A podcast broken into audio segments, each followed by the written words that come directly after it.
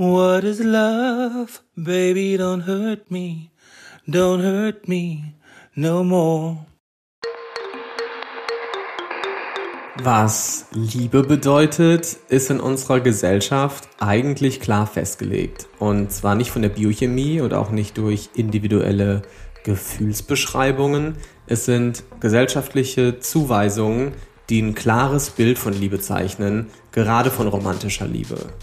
Zweisamkeit, nee, bessere Hälften, gerne ein Ja-Wort und ein Happy End. Es gibt sie schon, die allgemeine Vorstellung von Liebe, wie sie auszusehen hat und wie viele Filme allein verkaufen uns immer wieder den gleichen Plot von Sehnsuchtsfantasien, wie sich zwei finden und alles überwinden und Ring an Finger und Deckel auf den Topf die eine schmachte, der andere trieft und das ist nicht nur kitschig, sondern unterliegt in den meisten Fällen völlig starren traditionellen Geschlechterverhältnissen und Machtstrukturen. Aber kann man dieser Vorstellung von romantischer Liebe entkommen? Lässt sich Liebe neu programmieren und wie? Das ist das Thema dieser Sendung. Ich bin Fabian Hart. Willkommen bei Zartbleiben. Zart bleiben. Der Podcast über Männlichkeiten mit Fabian Haut. Heute ist Autorin und Journalistin Shada Kurt zu Besuch, im Namen der Liebe nämlich. Shada hat ein Buch geschrieben, Radikale Zärtlichkeit, warum Liebe politisch ist. Und das kam dieses Jahr im Frühjahr raus. Und es ist von 0 auf Platz 4 in die Spiegel-Bestsellerliste eingestiegen und Ey, bei so einem Satz, da fühle ich mich gleich so Moderator. Shaders radikale Zärtlichkeit ist eine Abrechnung mit der Liebe und gleichzeitig ja auch eine Zuwendung. Und das Buch ist ein autobiografisches Sachbuch, in dem sie, und das ist jetzt ein Quote vom Buchrücken, Liebe im Kraftfeld von Patriarchat, Rassismus und Kapitalismus auseinandernimmt. In den immer wieder auch anekdotischen Erzählungen geht es um beispielsweise prägende türkischsprachige Filme ihrer Kindheit und wie das Scheitern der Ehe ihrer Eltern und äh, wie die zuvor die Ehe geführt haben, schon sehr früh ihre Vorstellung von Liebe und Beziehung beeinflusst haben. Diese Sendung heute kann als eine Art Weiterführung des Themas der ersten Folge dieser Staffel verstanden werden. Darin spreche ich nämlich mit dem Autoren Daniel Schreiber übers Alleinleben und dass die romantische Liebe nicht die einzig wahre, erstrebenswerte Lebensform bedeuten muss. Und in der Folge heute soll es eben darum gehen, dass, wenn es passiert, auf welche Formen von romantischer Liebe möchte ich mich eigentlich einlassen? Darüber spreche ich also gleich mit Shader. Genauso anekdotisch darüber, dass Liebe eine neue Vielfalt benötigt, neue Gefühlsbeschreibungen, queeren Ausdruck. Es wird ums Wachsen aus Chaos und Unsicherheit gehen, um das daran scheitern und warum Shader oft lieber von Zärtlichkeit spricht als von Liebe.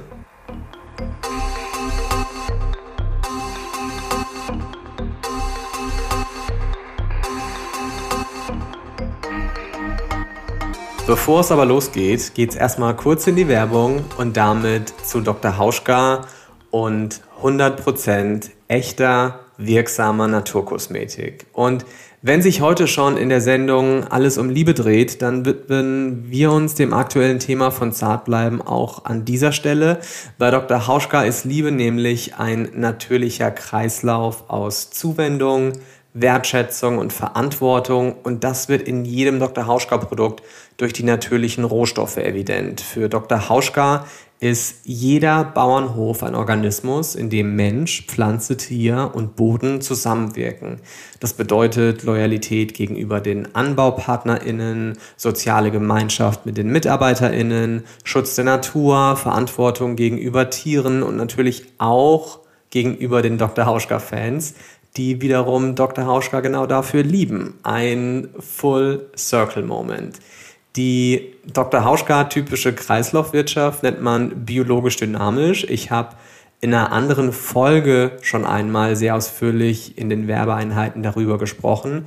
Und der biologisch dynamische Anbau von Dr. Hauschka hat sehr viel strengere Vorgaben als die EU-Richtlinien des Biosiegels. Ja, Liebe ist eben auch Arbeit und Demeter, den Namen kennt ihr sicherlich, zertifiziert Bauernhöfe als biologisch dynamisch. Diese Kreislaufwirtschaft ist der Wesenskern von Dr. Hauschka, das ja, Herz die Basis des Zusammenwirkens von Natur und Wissenschaft.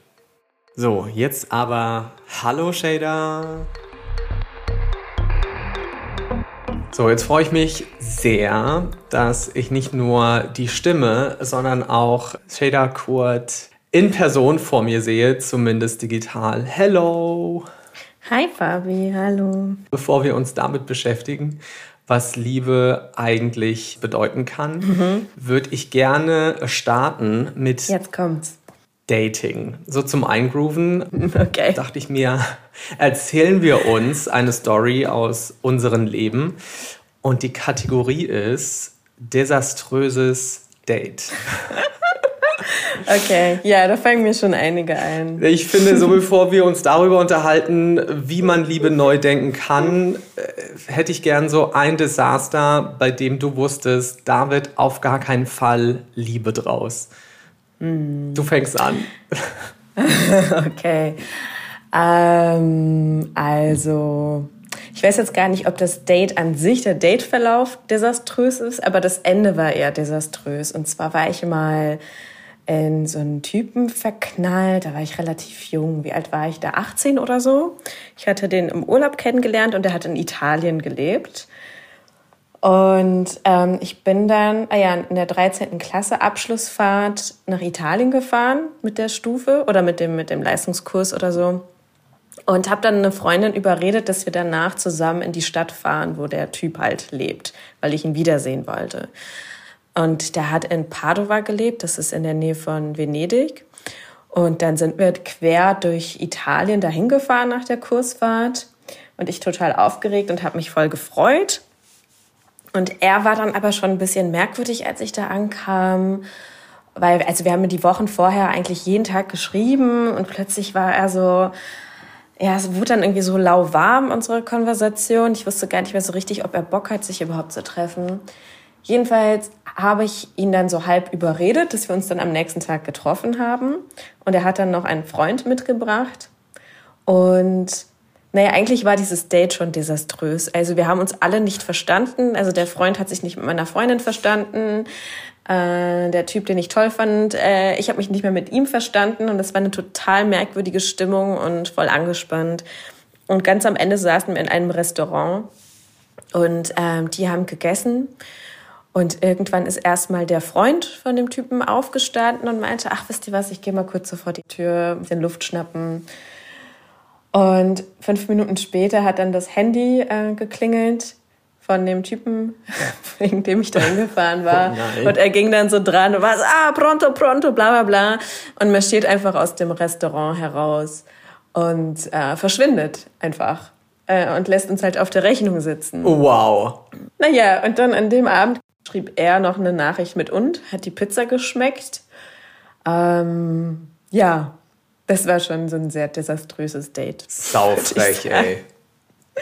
Ja, das war schon sehr frech. Vor allem, da war alles mit dabei. Na, aber ein Jahr später habe ich ihn dann wieder an diesem Urlaubsort äh, wiedergesehen, wo er jedes Jahr war. Und ich bin da auch wieder mit einer Freundin hingefahren. Und eine andere Freundin war dann dabei und hat ihm ziemlich die Leviten gelesen. Und äh, ja. Hat er dir das Geld gegeben? Ein bisschen sehr gewaltvoll. Ähm, nee, er hat sich auf jeden Fall, er hat dann um Vergebung gebeten, ein Jahr später und meinte, er hat sich halt total wie so ein, so ein Schnösel, so ein äh, verzogenes Kind war, aber war mir dann auch eigentlich egal. Also es war nur so eine, ich glaube damals in der Vorstellung war das irgendwie ganz cute, so Summer Love und dann fahre ich dann nochmal nach Italien und sehe ihn wieder und habe dann natürlich auch selber gecheckt, dass wir beide jetzt nicht so auf einer Wellenlänge sind. Jetzt bist du dran. Ja, die Story involviert gar nicht so viele Personen. Es ist wirklich ein One-to-One-Date und es ist vor allem eine Corona-Pandemie-Story, weil ich tatsächlich oh. eineinhalb Jahre nicht gedatet habe, also nada. Und ich vor ein paar Wochen, als die Kinos wieder aufgemacht haben, einen Typen wieder getroffen habe, den ich schon kannte vor der Corona-Pandemie. Und mhm. wir haben uns dazu entschlossen, spontan ins Kino zu gehen und waren in Candyman, dieser Neuverfilmung. Und ja. was schon mal harter Stoff. Auf jeden Fall kam diese Person zu spät. Ich saß schon im Kino und die Werbung war schon vorbei. Und dann kam die Person in den Kinosaal und rief mich an. Der Typ kam dann und war so dermaßen laut und hat erstmal so einen ganzen Rucksack Bier abgestellt und hat auch die ganze Zeit mit mir während des Films gesprochen. Oh mein Gott, das hasse ich total. Und ging dann auch die ganze Zeit raus und dann habe ich schon gemerkt, irgendwas ist hier nicht okay. Der ist auf irgendwas. Der hat irgendwas geschmissen oder irgendwas eingenommen. Auf jeden Fall war es dann auch so. Der war vorher bei Freunden und hatte da irgendwas genommen. Und was machst du in so einer Situation? Einfach gehen wollte ich nicht, weil ich auch nicht wusste, rennt der mir dann hinterher oder wird das ein Riesendrama im Film? Und dann sind wir nach dem Film raus und ich habe zu ihm gesagt, ich fand es unmöglich, wie er sich verhalten hat. Ich habe mich richtig geschämt. Und ähm, dann meinte er, ja, sorry, ähm, er war vorher bei einem Freund, bla bla bla er muss da jetzt auch wieder hin, er geht da jetzt auch wieder hin, aber ob er nochmal bei mir auf die Toilette könne, weil ich wohne nicht weit entfernt vom Steindamm hier in Hamburg und da ist mein Lieblingskino. Auf jeden Fall habe ich in dem Moment gar nicht gewusst, was ich sagen soll und dachte mir, naja, wenn der jetzt einfach noch aufs Klo geht, dann geht er wieder und lässt mir meine Ruhe und habe in einer Höflichkeit ihn tatsächlich dann bei mir auf die Toilette gehen lassen. Mm. Und du kannst dir vorstellen, was passiert ist.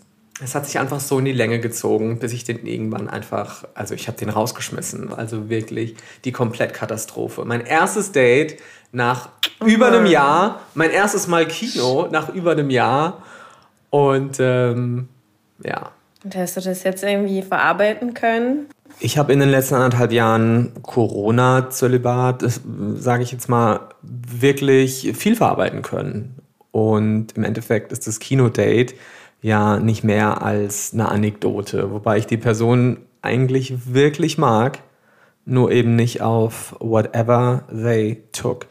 Ähm, ich habe in den ja, letzten anderthalb Jahren mich schon gefragt, wie ich denn leben möchte. Ob ich jemanden an meiner Seite vermisse oder ob mir das vielleicht nur eingeredet wird und wenn romantische Liebe, welche Form könnte die überhaupt annehmen? Genügt mir die Liebe, die ich durch Freunde und Freundinnen, durch meine Familie bekomme und gebe? Und ist der Rest einfach nur wechselnd und körperlich? Mm, du schreibst in Radikale Zärtlichkeit auch über Utopien von Liebe. Mhm. Kannst du für dich solche Fragen beantworten? Ähm, jetzt im Corona-Zölibat oder generell? Obwohl ich war gar nicht so äh, Zölibatär. Zölibatär. Zölibatär.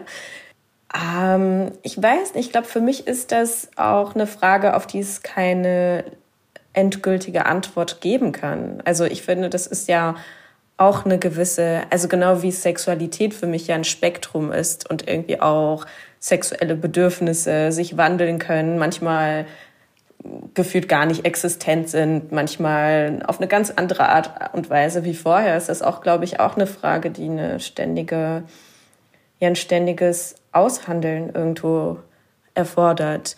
Und was ja auch mit sich bringt, dass es sehr viel Zeit und Energie erfordert und ja Zeit und Energie, die sehr vielen Menschen ja auch fehlt. Das ist ja auch so eine meiner, meiner zentralen Thesen. Mhm. Mm, für mich persönlich, also ich versuche das immer ein bisschen herauszufinden. Und letztendlich ist es ja auch immer die Frage nicht nur, okay, was brauche ich, was ist für mich irgendwie Liebe, welche Form von Intimität brauche ich, sondern auch natürlich sehr viel, kriege ich das irgendwie organisiert? Also kriege ich das auch in meinem Alltag irgendwie, also ich lebe zum Beispiel Polyamor und dann ist ja immer wieder die Frage, okay, wie kriege ich das hin? Wie ist da eigentlich die Vereinbarkeit? Ähm, könnte ich sogar mit drei, vier, fünf Menschen ähnliche Beziehungen führen? Also ich weiß, dass ich das jetzt im Moment nicht könnte, auch einfach aus Zeitgründen. Also da spielen einfach sehr, sehr viele Faktoren eine Rolle, die einander bedingen und beeinflussen und ja, es ist so ein, so ein großes Konglomerat, so ein großer so ein großer Haufen, durch den ich mich durchwühle, auch natürlich seit, seit vielen Jahren und wahrscheinlich nur weitermachen werde. Ja. Glaubst du, dass man dieses uns angelernte Beziehung, Liebe, Intimität erstmal entlernen muss, um wirklich der Liebe gerecht zu werden, die man eigentlich empfinden kann oder auch bekommen kann mit einem Menschen, mit vielen, mit keinem? Hm.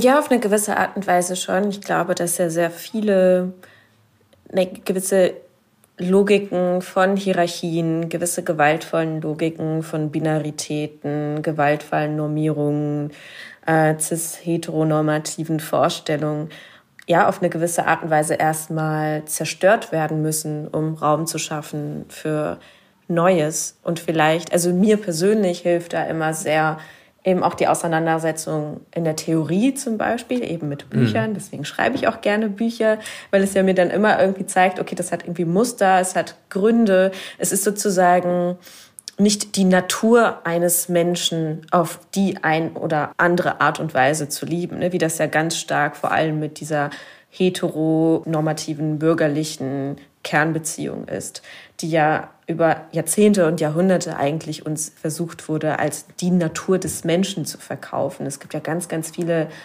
ja, Debatten, so zum Beispiel Monogamie ist die Natur des Menschen, weil, oder auch evolutiv bedingt, weil Männchen und Weibchen, und in diesen Theorien gibt es dann gar nichts jenseits davon, dann die Nachkommen gemeinsam aufziehen.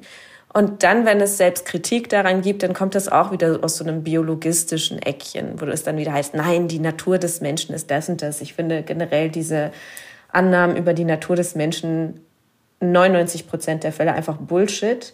Und ich glaube, das ist sehr viel, ja, Arbeit und Mühe erfordert, sich von dieser, dieser Idee und, also es ist ja nicht nur eine Idee, die man so im Kopf hat, sondern die sich ja wirklich so krass eingeschrieben hat in das soziale Leben, in Körperbewegung, in Wahrnehmung, das loszuwerden, das ist natürlich eine ständige Arbeit, die wahrscheinlich nie abgeschlossen ist. Ja, und im besten Fall hat man dann ja Menschen um sich herum, mit denen man diese Arbeit vielleicht gemeinsam machen kann. Ähm, weil, ja, das ist schon auch ein großer Brocken. Auf jeden Riesenbrocken. Ja.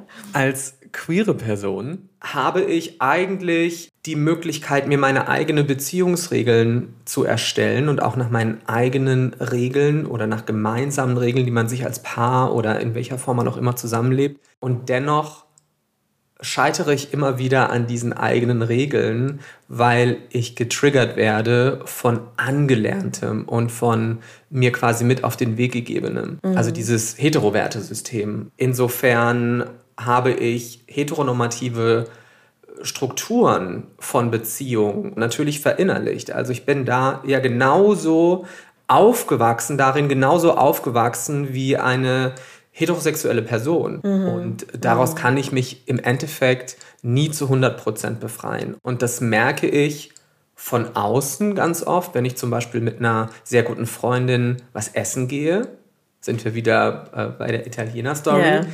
Dass ich sofort unterstellt bekomme, dass ich zu dieser Person in einer romantischen Beziehung stehe und ich das Bier hingestellt bekomme, obwohl es vielleicht die Freundin bestellt hat. Und sie bekommt das Glas Wein hingestellt, das eigentlich ich bestellt habe. Und ich bekomme am Ende die Rechnung hingelegt. Und gleichzeitig ist es aber auch so, dass Vorstellungen von Monogamie, also dass ich selbst daran scheitere, nicht nur das Außen, sondern auch das In. Das finde ich zum Beispiel in der Theorie super aufzubrechen. Hast du ja gerade auch angesprochen. Dann wissen, dass der Partner Sex mit einer anderen Person hat, da kommt sofort dieses Thema Betrug hoch, weil man es so gelernt hat. Und sofort ist da eine Emotion mit verknüpft. Sofort äh, wird da eine Dualität aufgemacht. Oh, der Überlegene, der Unterlegene, stark, schwach. Mhm. Äh, wenn sich jemand Freiheit nimmt, dann wird dem anderen Liebe genommen. Also äh, all diese Dinge, triggern mich dann doch auch, obwohl ich weiß, dass äh, Ego, Besitzanspruch, äh, die eigene Liebenswürdigkeit in Frage stellen, natürlich ungesund sind. Gibt es Dinge, die dich triggern, von denen du eigentlich dachtest, dass du ihnen entwachsen bist oder dass du dich äh, dieser Dinge entledigt hast? Also Eifersucht ist auf jeden Fall ein Thema. Ich wurde auch schon öfter mal darauf angesprochen, auch bei Lesungen und Gesprächen. Und ich würde auch gar nicht sagen, dass es etwas ist, was man einfach mit so einem, äh, so einem Knopf drückst und dann ist die Ab äh, Eifersucht einfach erledigt in dem Sinne, weil, wie du es auch schon erzählt hast, da liegt ja so, so viel zugrunde und genau diese, diese Vorstellung von zum Beispiel, dass nur in dem Sinne monogame Beziehungen ähm, eine gewisse Form von Verbindlichkeit oder Nachhaltigkeit oder Fürsorge bieten können. Äh, oder ja, natürlich auch ähm, gewisse Tendenzen von Besitzansprüchen, dass auch so etwas wie Zärtlichkeit oder Zuneigung irgendwie ökonomisiert wird. Da spielt ja sehr, sehr viel zusammen. Und natürlich bin ich unfassbar oft auch einfach eifersüchtig. Und, ähm, aber ich versuche das dann auch gar nicht sozusagen in dem Sinne von, oh, ich bin jetzt irgendwie an meinen eigenen Ansprüchen gescheitert oder ich sehe das auch gar nicht sozusagen als einen linearen Prozess, dass ich dann irgendwo wie in so einem Computerspiel irgendwo mal in so ein, weiß nicht, von einem Pilz aufgefressen werde und dann habe ich einfach verkackt, sondern es ist ja ein immer wieder, ja, gemeinsam lernen, sich gemeinsam bewegen, vielleicht mal Rückschritte machen und vor allem tut mir immer sehr gut oder ist für mich immer wichtig, wenn ich im besten Falle auch den Luxus habe, diesem, diesem Gefühl vielleicht nachzugehen. Also woher kommt das? Weil ich glaube, dass sehr, sehr viele Gefühle manchmal Symptome sind oder dass es generell in unserer Kultur keine große Vielfalt an Gefühlsbeschreibungen gibt. Also dass zum Beispiel etwas als Eifersucht bezeichnet wird, was auf die vielfältigste Art und Weise erlebt werden kann und die vielfältigsten Gründe haben kann. Also ich habe auch mal gesagt, dass es für mich einen großen Unterschied gibt, zum Beispiel, wenn man sich jetzt mal so Hetero-Beziehungen anschaut zwischen einer männlichen Eifersucht, die in dem Sinne vielleicht, also cis-heteromännlichen Eifersucht, die in dem Sinne vielleicht eben besitzergreifend ist, als eine Eifersucht, die vielleicht eben von einer Frau in dieser Konstellation kommt, die eine Art von ganz existenzieller Angst ist, zurückgelassen zu werden und ähm, sozial ausgelöscht zu werden im Grunde. Und das sind ja auch Sachen, die ich zum Beispiel erlebt habe bei der Trennung mit, äh, von meinen Eltern, ähm, dass diese Dinge ja real sind, dass Frauen in relativ traditionellen Hetero-Beziehungen in dem Sinne, ja, wenn diese Beziehung zerbricht, einfach ähm, aus einem sozialen Netz fallen, dass sie und auch vor allem ökonomischen Netz fallen, dass ihnen halt Sicherheit und ein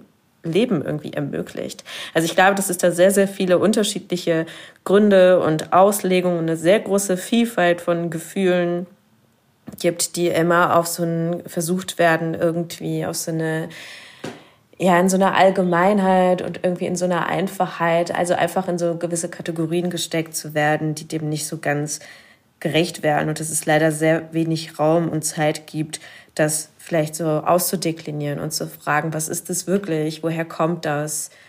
Mm, ja, weil ich meine, du hast es ja eben auch schon angesprochen, das finde ich auch sehr wichtig, dass du kannst ja auch versuchen, dich von Dingen zu verabschieden, aber sie werden dir ja auch immer wieder zugetragen. Ne? Also das, was du gerade eben äh, be äh, beschrieben hast, dass ja auch Menschen in queeren Beziehungen zum Beispiel dann gefragt werden, wer ist jetzt die Frau bei euch, wer ist der Mann von bei euch. Ne? Also dass diese binären Zuschreibungen ja auch immer wieder von einer äh, cis-heteronormativen Gesellschaft auch immer wieder dir zugeführt werden und du gar keine andere Chance hast, als dich immer wieder damit auseinanderzusetzen.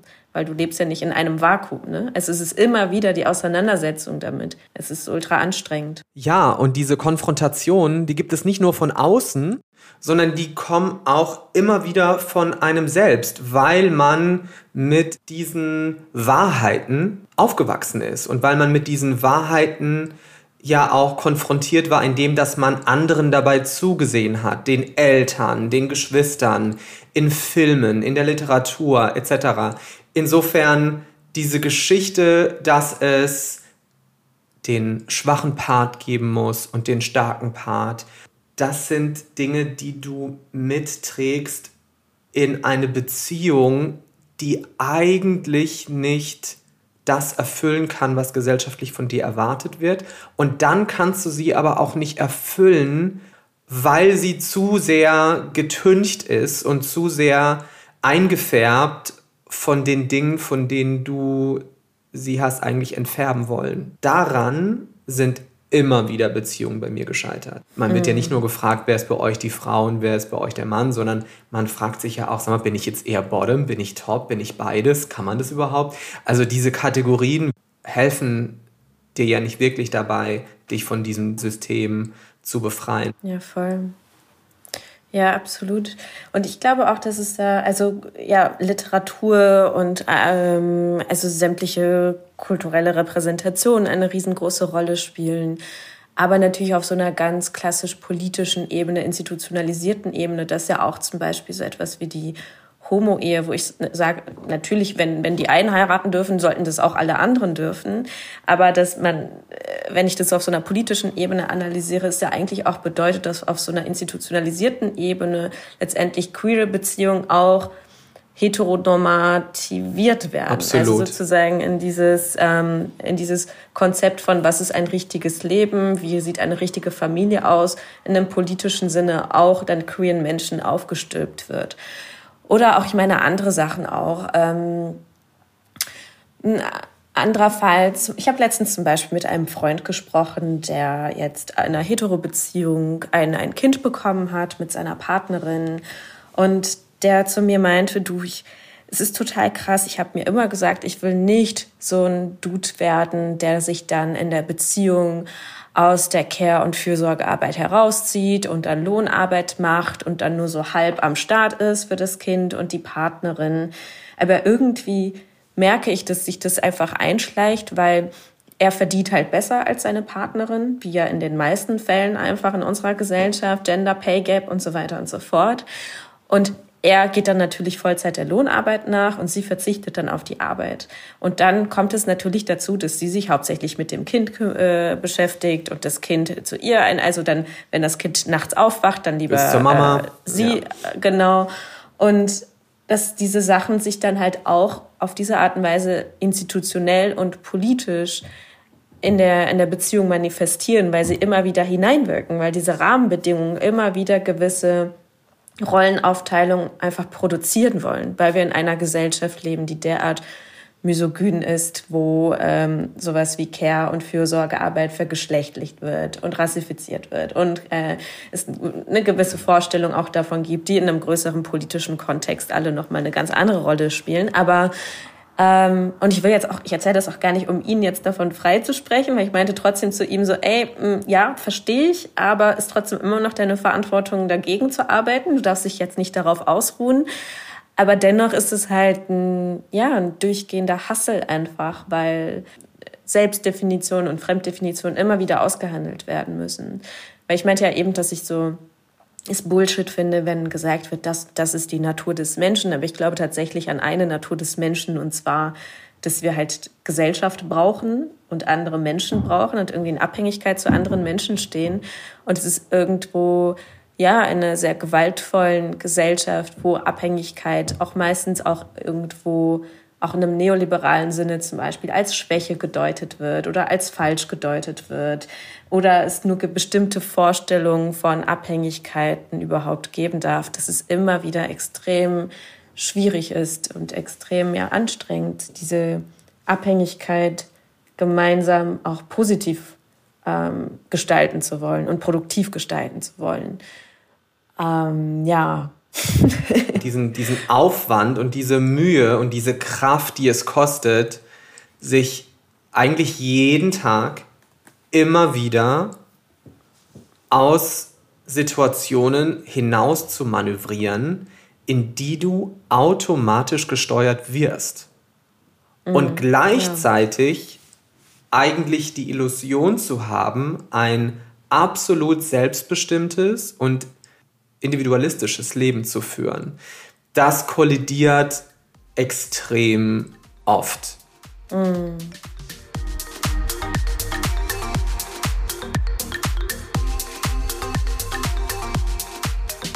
Und wir sind noch einmal zurück in der Werbung bei Dr. Hauschka und jetzt mal wörtlich Hand aufs Herz, wo wir schon von Liebe sprechen. Ein Lieblingsprodukt und Dr. Hauschka Klassiker nämlich ist die Dr. Hauschka Handcreme.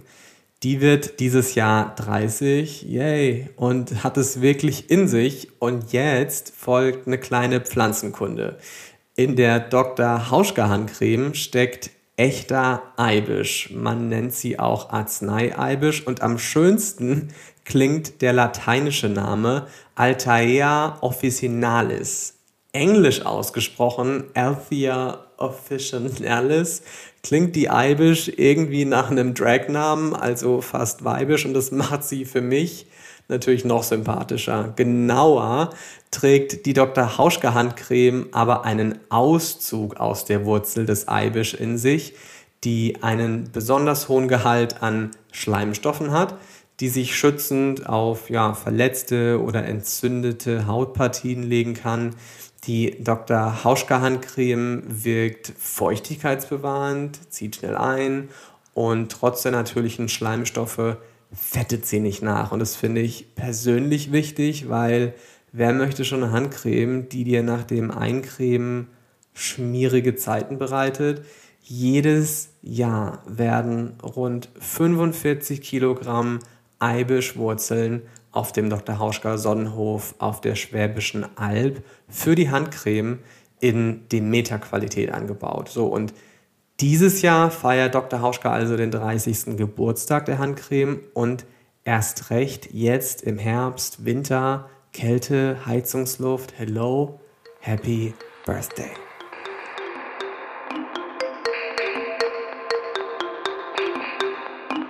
Du hast eben die Homo-Ehe angesprochen, die ja dann doch nicht das gleiche ist wie die heterosexuelle Ehe, weil sonst hieße sie ja nicht Homo-Ehe. Und ich finde das voll in Ordnung, dass homosexuelle, queere Menschen heiraten dürfen. Und ich finde es noch viel mehr in Ordnung, dass ich mich dagegen entscheiden kann, weil ich mir eben das nicht überstülpen möchte, im Sinne von, jetzt darf ich da auch mitmachen. Ja, voll. Weil ich da gar nicht mitmachen will, weil ich diese Form von Partnerschaft und Aneinanderbindung gar nicht als erstrebenswert halte.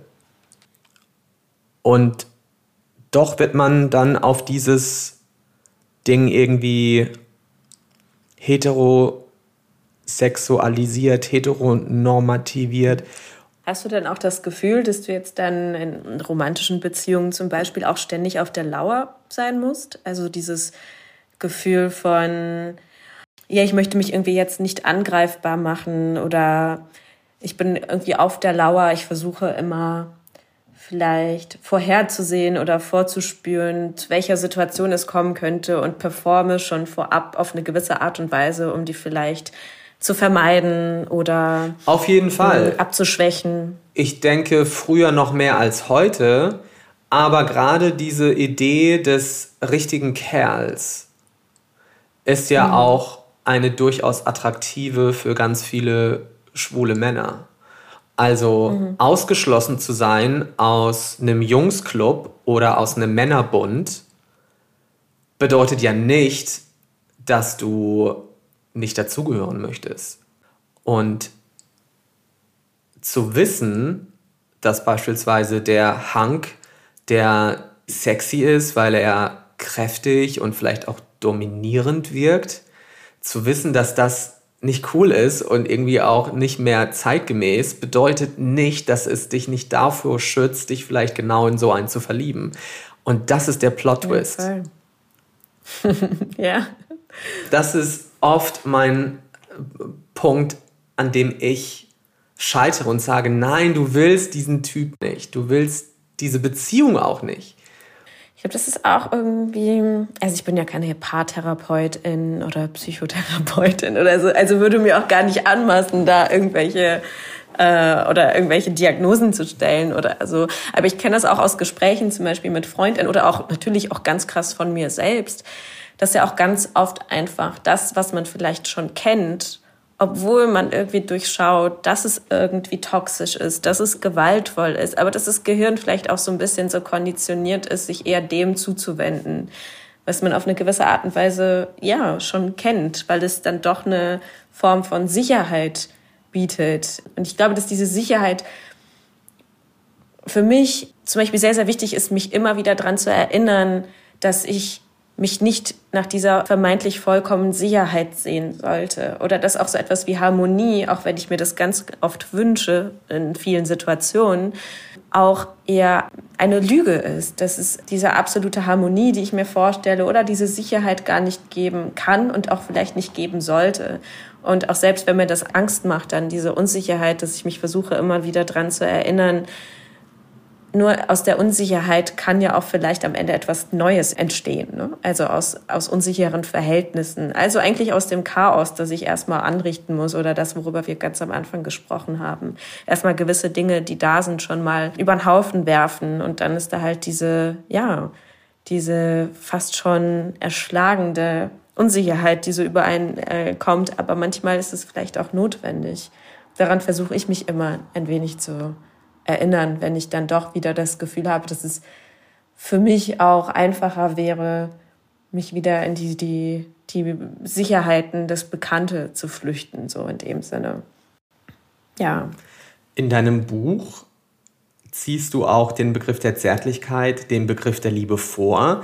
Du schreibst, dass dem Wort der Zärtlichkeit eine direktere Aufforderung zugrunde liegt, nämlich die des tatsächlichen zärtlich Handelns. Und wenn man solche Gedanken hat oder immer wieder merkt, man rutscht in alte Muster zurück, dass man das auch als Aufforderung an sich selbst begreift, zärtlich zu sich selbst zu sein und sich nicht zu verteufeln oder ständig in Schuldfragen zu stürzen. Mhm. Und natürlich liegt dem auch immer zugrunde, wie man in seiner eigenen Biografie Liebe erfahren hat. Und Liebe kennt ja viele Arten. Also die Liebe zu den Eltern ist eine andere als die zu den Geschwistern oder zum Rest der Familie oder zu einer Freundin oder zu einem Freund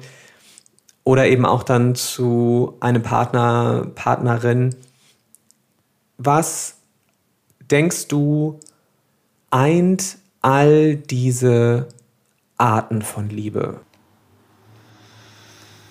Hm, gute Frage. Ähm, ich würde noch mal ganz kurz gerne was dazu sagen, was du davor gesagt hast. Ne? Also zum Beispiel so eine Schuldfrage oder dass man nicht schuld ist, dass man auf eine gewisse Art und Weise denkt oder ist. Ich finde das auch vor allem in dem Sinne kontraproduktiv oder auch einfach, ja, natürlich auch sehr gewaltvoll, weil einerseits, wie du auch schon sagtest, ist es ja eine Fortführung der Gewalt, die einem als marginalisierter Mensch, mehrfach marginalisierter Mensch sowieso angetan wird in dieser Gesellschaft. Und zweitens geht es mir auch aus der Konsequenz daraus, dass ich auch nicht daran glaube, dass wir, wenn sich gesellschaftliche Verhältnisse nicht grundlegend transformieren, auch nicht plötzlich ganz andere Menschen sein können. Also mir geht es nicht darum, sozusagen mit dem Buch Menschen besser zu machen und, oder zu sagen, werd ein anderer Mensch, sondern mir geht es ja vor allem um die Ebene des Handelns. Also es ist ja eher ein Angebot, vielleicht ein solidarisches Angebot von in gewissen Momenten anders handeln zu können oder handeln zu wollen oder mit anderen Menschen handeln zu wollen. Was vielleicht diese unterschiedlichen Formen von Liebe vereint. Ich definiere ja Zärtlichkeit in dem Buch ganz bewusst sehr, sehr offen, eben auf dieser, mit Fokus auf dieser Handlungsebene und sage auch später, es ist eine Ethik. Also in der Ethik geht es ja ums Handeln und nicht um die Moral in erster Linie, wo es um die Inhalte geht. Und ich fasse das ja absichtlich so offen, dass ich sage, es ist ein bejahendes Miteinander handeln, das ja auf einem gewissen Konsens basiert, das ein, ähm, eine tagtägliche Praxis des miteinander zärtlich Handelns ist, das eben sehr, sehr viele unterschiedliche Formen haben kann. Und wie das dann im ganz Konkreten in der Ausformung aussieht, in der Liebe zu Eltern, in der Liebe zu Kindern, in der Liebe zu Freundinnen, zu Partnerinnen, zu Sexualpartnerinnen und so weiter und so fort. Das würde ich gar nicht so definieren wollen.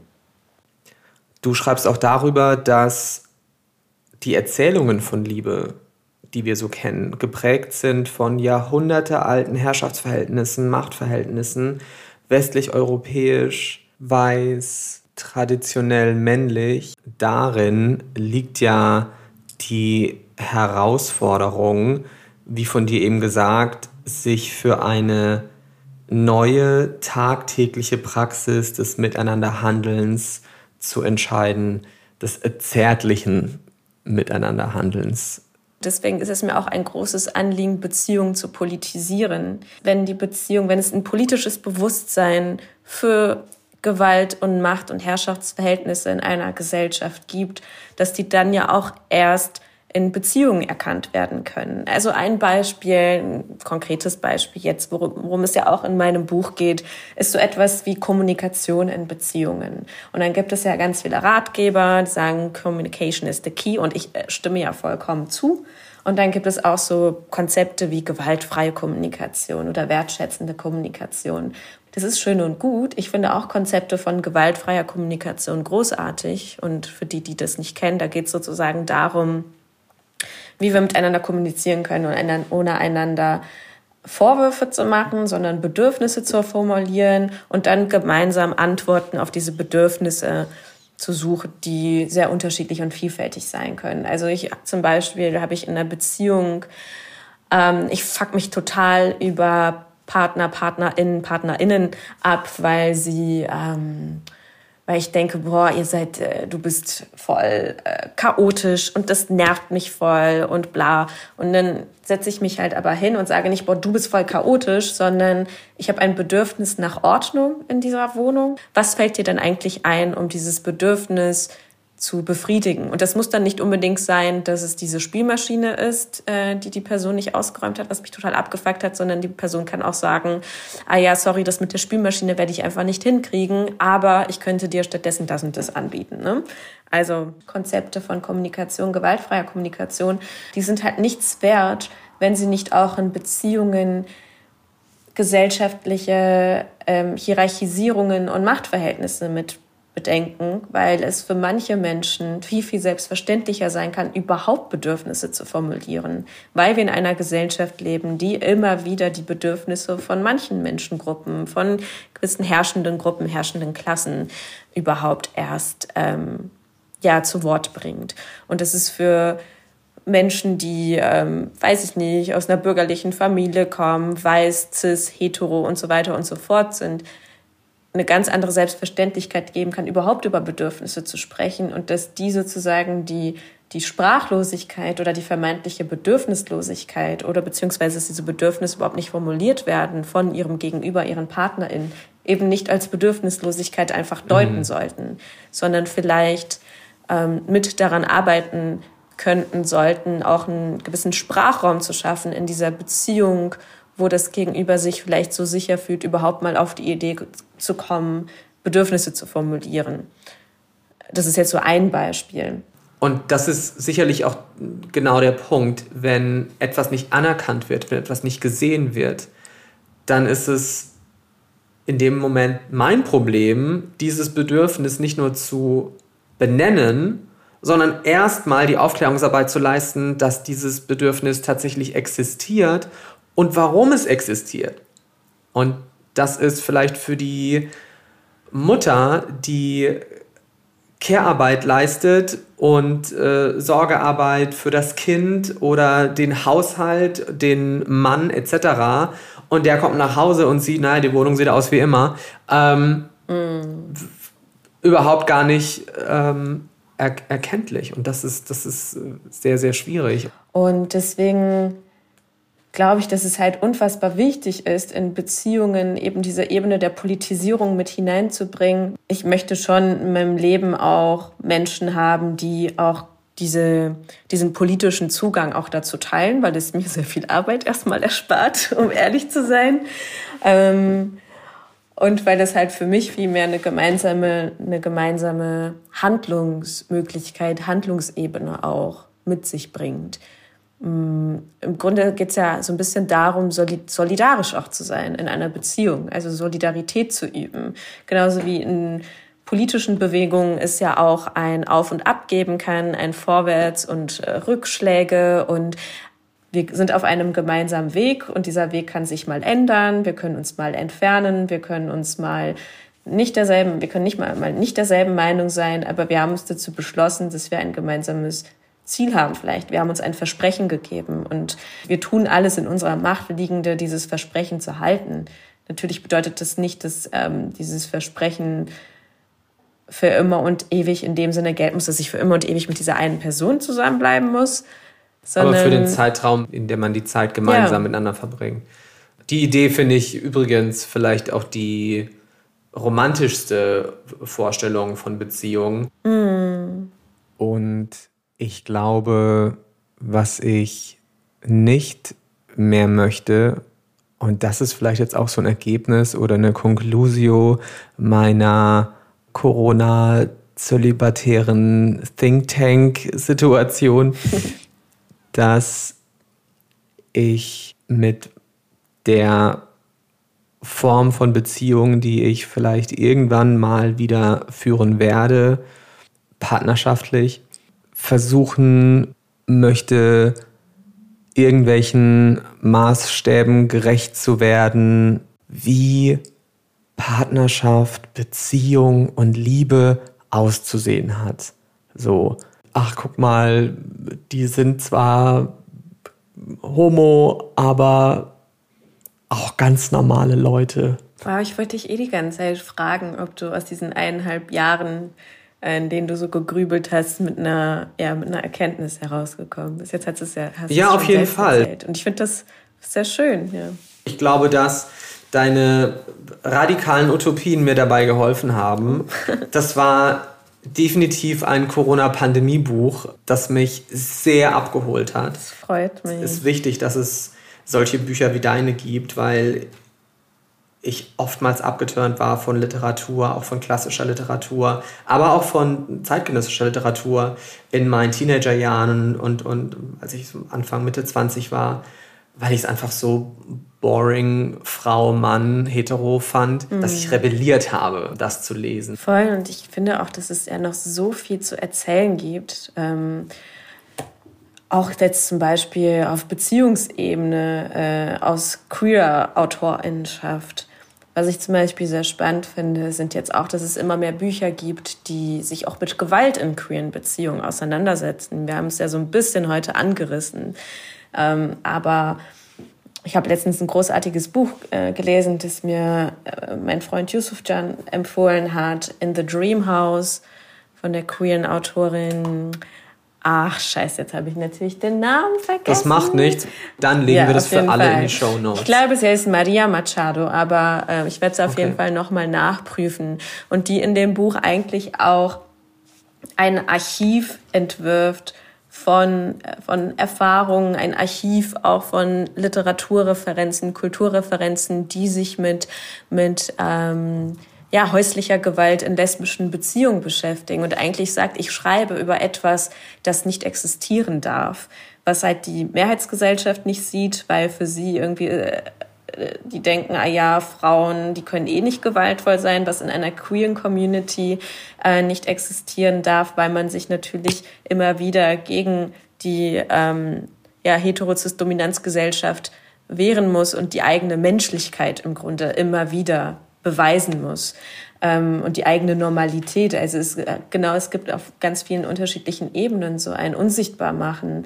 Mm, und ich glaube, dass es da noch sehr, sehr viele Sachen gibt, die erzählt werden können und erzählt werden müssen. Und da leben wir ja auch gerade in einer Zeit, in der es leider mit dazu gehört, dass wir bestimmte Institutionen, Traditionen, generell Angelerntes hinterfragen und versuchen neu zu kodieren. Ich glaube, das ist einfach jetzt eine Bürde, die wir tragen müssen. Und darin liegt aber auch die Chance, Altes, Tradiertes zu verändern, hoffentlich. Und ich glaube, das ist vielleicht auch nochmal schön so als Abschluss, dass darin ja etwas sehr Hoffnungsvolles liegt, sich zu trauen, die eigenen Regeln zu schreiben.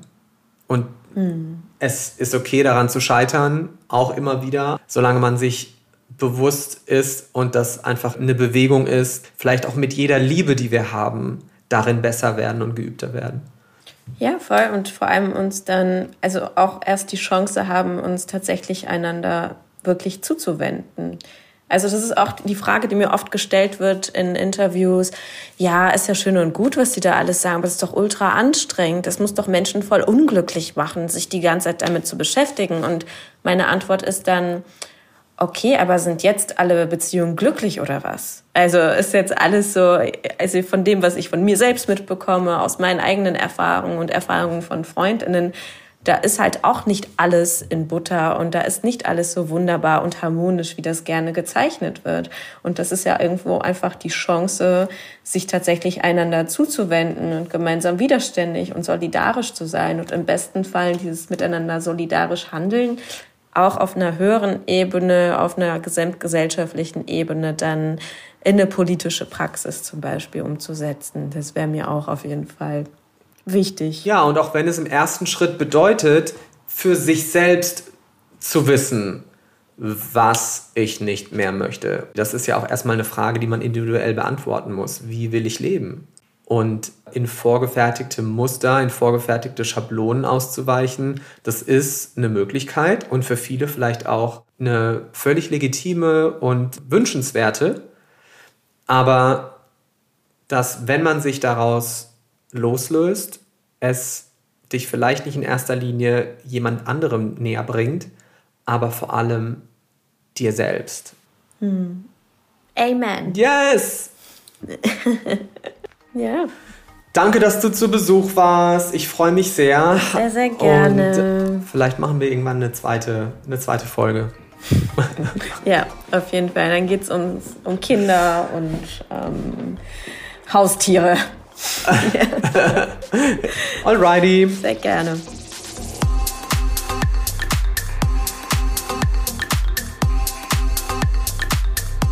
Ja, Liebe ist also vor allem die Arbeit, sie von ihren Zuschreibungen zu befreien, von den Erwartungen anderer, wie man zu lieben hat, wie man zu leben hat, wie man sich zur Liebe verhält und wenn man dann an die Rohversion rankommt, also an die eigenen Ideen und Bedürfnisse, dass man die sich nicht absprechen lässt als defizitär oder als nicht normal.